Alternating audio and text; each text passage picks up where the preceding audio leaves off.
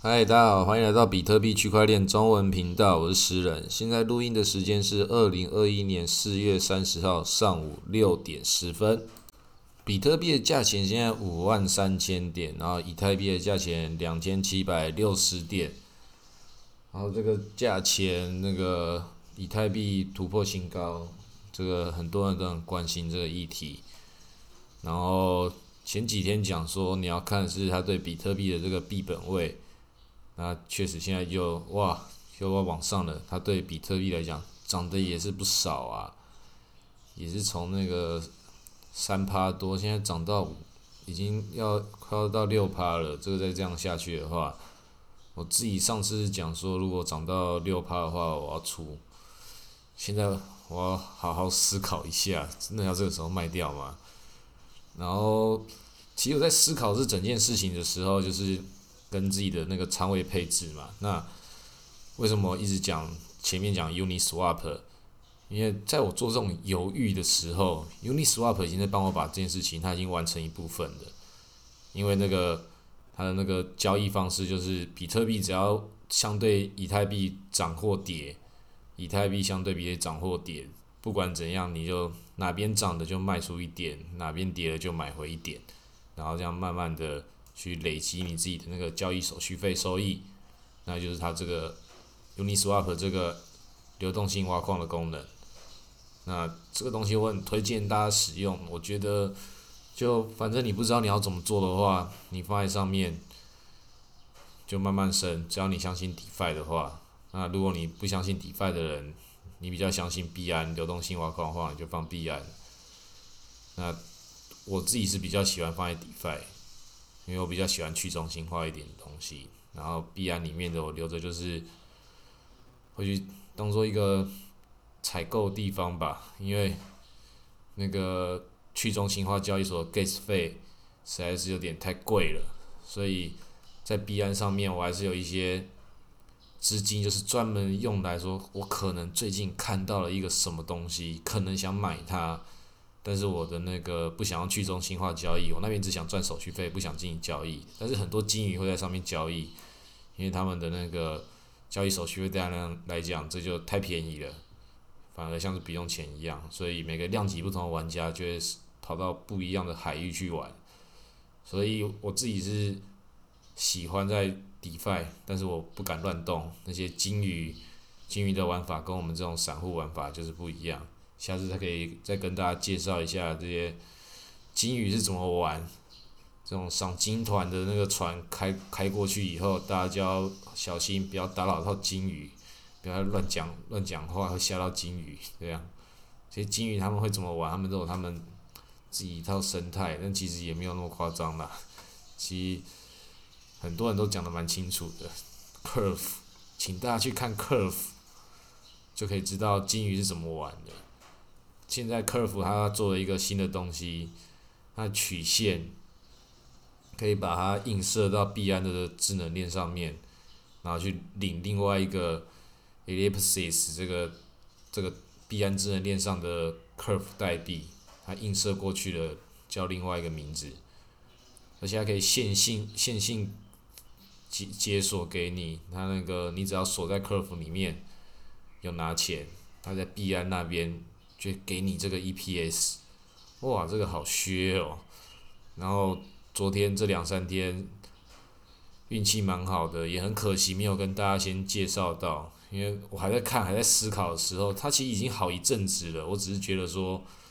我最近觉得应该要来布局一下它的时候，一买它就涨，连讲都还来不及讲。其实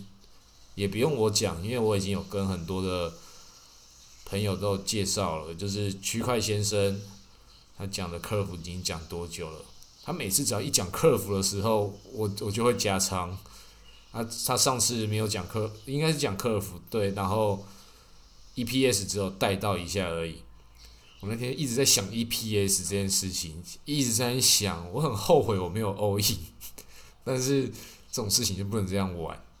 我的那时候那时候就一直在思考，我要不要把币安上面所有的钱全部换成 EPS，果然就大涨四十趴，我是有买，但是没有做出这个这个决定，这种决定不能乱做，这种决定不能乱做。那时候我觉得它会涨的这种这种原因，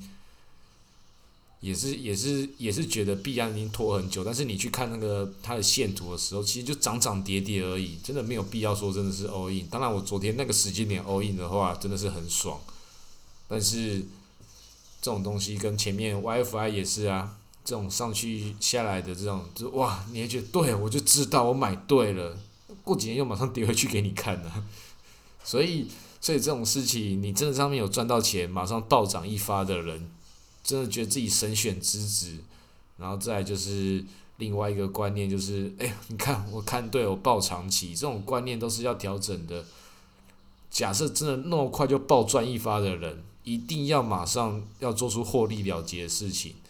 你就算其他的要继续长期持有的话，可以，但是获利了结事情这件事情一定要做出来。那你要去再去哪里加仓继续赌，那那是下一步的事情。像我那次一暴涨，我赶快把我的 EPS 买了，买了不小不小仓位，但是对这个在币安上面所有的仓位量不小仓位，你买了我就哇涨了，没有没有没有卖到最高点，这一样这个观念也是一样，看着再神准，也没有人可以那么厉害卖最高点，那我就把它卖掉了，卖掉之后做一件事情，加长 curve，所以就是这也算是一种把你的。风险给冲掉，我一边一边买，另外一边加码。那我加码的方式不是用那个买 EPS 加码客服，用客服再去挖 EPS。所以客服我本来就已经觉得它要它要涨了，但是我觉得这个它也有在一定一定的这个 DeFi 逻辑之下，它不能乱涨。那它不能乱涨的时候，不小心就会涨到 EPS。这个逻辑一看懂之后，就觉得。有时候它就只一个周期而已。其实你配合着这些金鱼在玩的时候，这些金鱼也是一样啊。他们就是就是一副就是大家都知道哪里有羊毛可以撸，但是你大家要来撸羊毛的时候，你杠杆要怎么开的时候，你那个破坏这个大家这个套利逻辑一层圈一层的时候，你要来吃可以，但是你杠杆开太大，他们就啊就把你吃掉了，就你就好好在赚你该赚的钱。就是挖到了，然后拿去卖掉。偶尔看到一些利差，觉得诶还有一点空间，做一点合理的杠杆。就是，就我虽然是没有玩这个杠杆，但是我已经从中看到这个 DeFi 市场跟那个交易所市场中，大户他们已经他们自己的默契存在了。像 FTS 它就没有那个交易手续费，它里面也有那个利差是包含在 FTS、FTD 这个代币跟它上面的比特币这种。大户他们都把这个财富密码讲出来，我们群组里面有一个利阳大大就一直讲啊，每天讲他这个财富密码，但绝对不会有人去执行他的，因为很麻烦。但是人家是大户啊，他羊毛撸一层的时候，然后几几百万美金这样撸一撸一轮下来，你居然赚个零点一趴也超多的，然后就每天在做这种事情，就撸一层，然后再撸完一层，然后再套利。我不我不知道他赚这样子获利是几趴，这种金鱼他们都可以自己看到一些有肉的地方。那对我来说，觉得哦，这种这种搬砖型的苦力活，搬一次可以赚个一两万美金的话，当然很爽啊啊！但是我就没有那个一两万美金的资金嘛，所以金鱼他们自己在搬的时候，自己赚这个钱，他们他们开心啊，又在赚他的零用钱。那我也是每天在做一些。赚这种零用钱的事情，那我就比较客家一点，我就在那个币安币安的那个流动性挖矿上面，然后他那个领取手续费不用钱，对，每过几个小时领个几块美金，对，人家是几十万美金这样子，这样这样赚，几块美金照赚，没错，每一笔钱都不要放弃它，看到有钱就一定要赚，每个每一笔钱把它做最好的运用，包含你那个去吃饭。喝酒，但都是你的生活所需，这也是很好运用。所以做很好运用的时候，不是要委屈自己，而是说找到一个有效率的方式，让钱可以去生钱，钱可以去滚钱。然后每一天只要能够刚好可以可以让自己的生活过得去，那就是过得平平淡淡的牛市生活。这种观念的话也是不错的。但是我也要告诉大家，还是要懂得偶尔。那个犒劳自己一下，因为我上一次牛市的时候就哇，每天就是没有，就是钱没有拿出来花，就觉得对，不是看着账面数字，我们就要当一个就是真的以为自己这样赚钱的的人，然后这样花了大手大脚的，没有，那是资产，我们还是要慢慢的去滚钱。这个观念听起来是很对啦，但是其实有钱的时候就一定要花钱啦，钱花出去才会才是真正变成你的样子。花钱是一件很重要的事情，不然的话，你熊市的时候这件事情也带不走啊。真真的那个市场到的时候，你以为你现在省的是钱，不是，它是一个系系统。就跟你现在那个在夏天的时候，夏天不缺水的时候，你怎么用水它都不会省下来。你怎么省省水，它就一定不会留下来，不会说你夏天的时候尽量省，然后到冬天的时候就还留着水可以用，这种事情就不是，所以要有水可以用的时候就尽量用，你不用才是一种浪费。现在有钱在赚在赚的时候，那些配置每个每个月底费拿到钱，每天这个币安拿着几块美金的这些钱，就是要把它拿去吃好料的。看到这个吃这饼干哈，我才不管它三十五块还是三十三块，这种魄力两块钱的魄力一定要有吧？这还好吧？牛市诶，每个人都应该可可以，每个人都要从小小的一点点，像那开司的一罐啤酒一样，开始慢慢开启自己对欲望的这个这个感受程度，自己拿捏好才知道说自己该怎么花钱。没有人可以每天绷那么紧的，比特币该卖的时候还是还是要卖，虽然我自己不卖。我卖的是以太币，但我现在以太币也没有很想卖，那也不是要也不是要讲说这个好像 DeFi 收入收入多爽，所以但是它 DeFi 它就创造了这样的模式，它就是这次牛市为什么会走到现在已经会跟之前比起来，它看起来结构不太一样，就是因为它现在有这个 DeFi 的这个一层绕一层的这个这个逻辑，加上美美金一直狂印。这个逻辑它会怎么跑？它这个系统可能可能像是一台车一样，它开动了之后它停了下来嘛？这个水管已经这样接过来，他们要让水管的水要逆流这件事情，有可能办得到吗？这我们不知道，所以我们可以仔细的看下去。那我自己为什么现在会买那个客服 EPS？刚刚讲到的，其实就是在这个逻辑之中，你就看到这个。金流的流动方式，它已经造成在里面已经一个内在系统一直往下卷了。这个卷进来之后，再灌溉到币圈的外部的其他系统之后，就发现客服在这里面它的那个威力在哪里，以及它对这些大户来说，对这些金鱼来说，帮他们找到了一个他们的稳定币一个好去处。这里面的交易深度就真的是一片巨汪汪的海洋。这些金鱼在里面，传统金鱼跟跟新的金鱼在里面，他们在唱他们自己的歌。然后有人想说，哎，是不是洗钱？怎么可能会没有洗钱嘛？全世界那么大一笔钱，每天银行都有人多少在洗钱，所以你不可能说说那个客服这么大一片海洋深度，说里面每一笔钱都是干净的，不可能。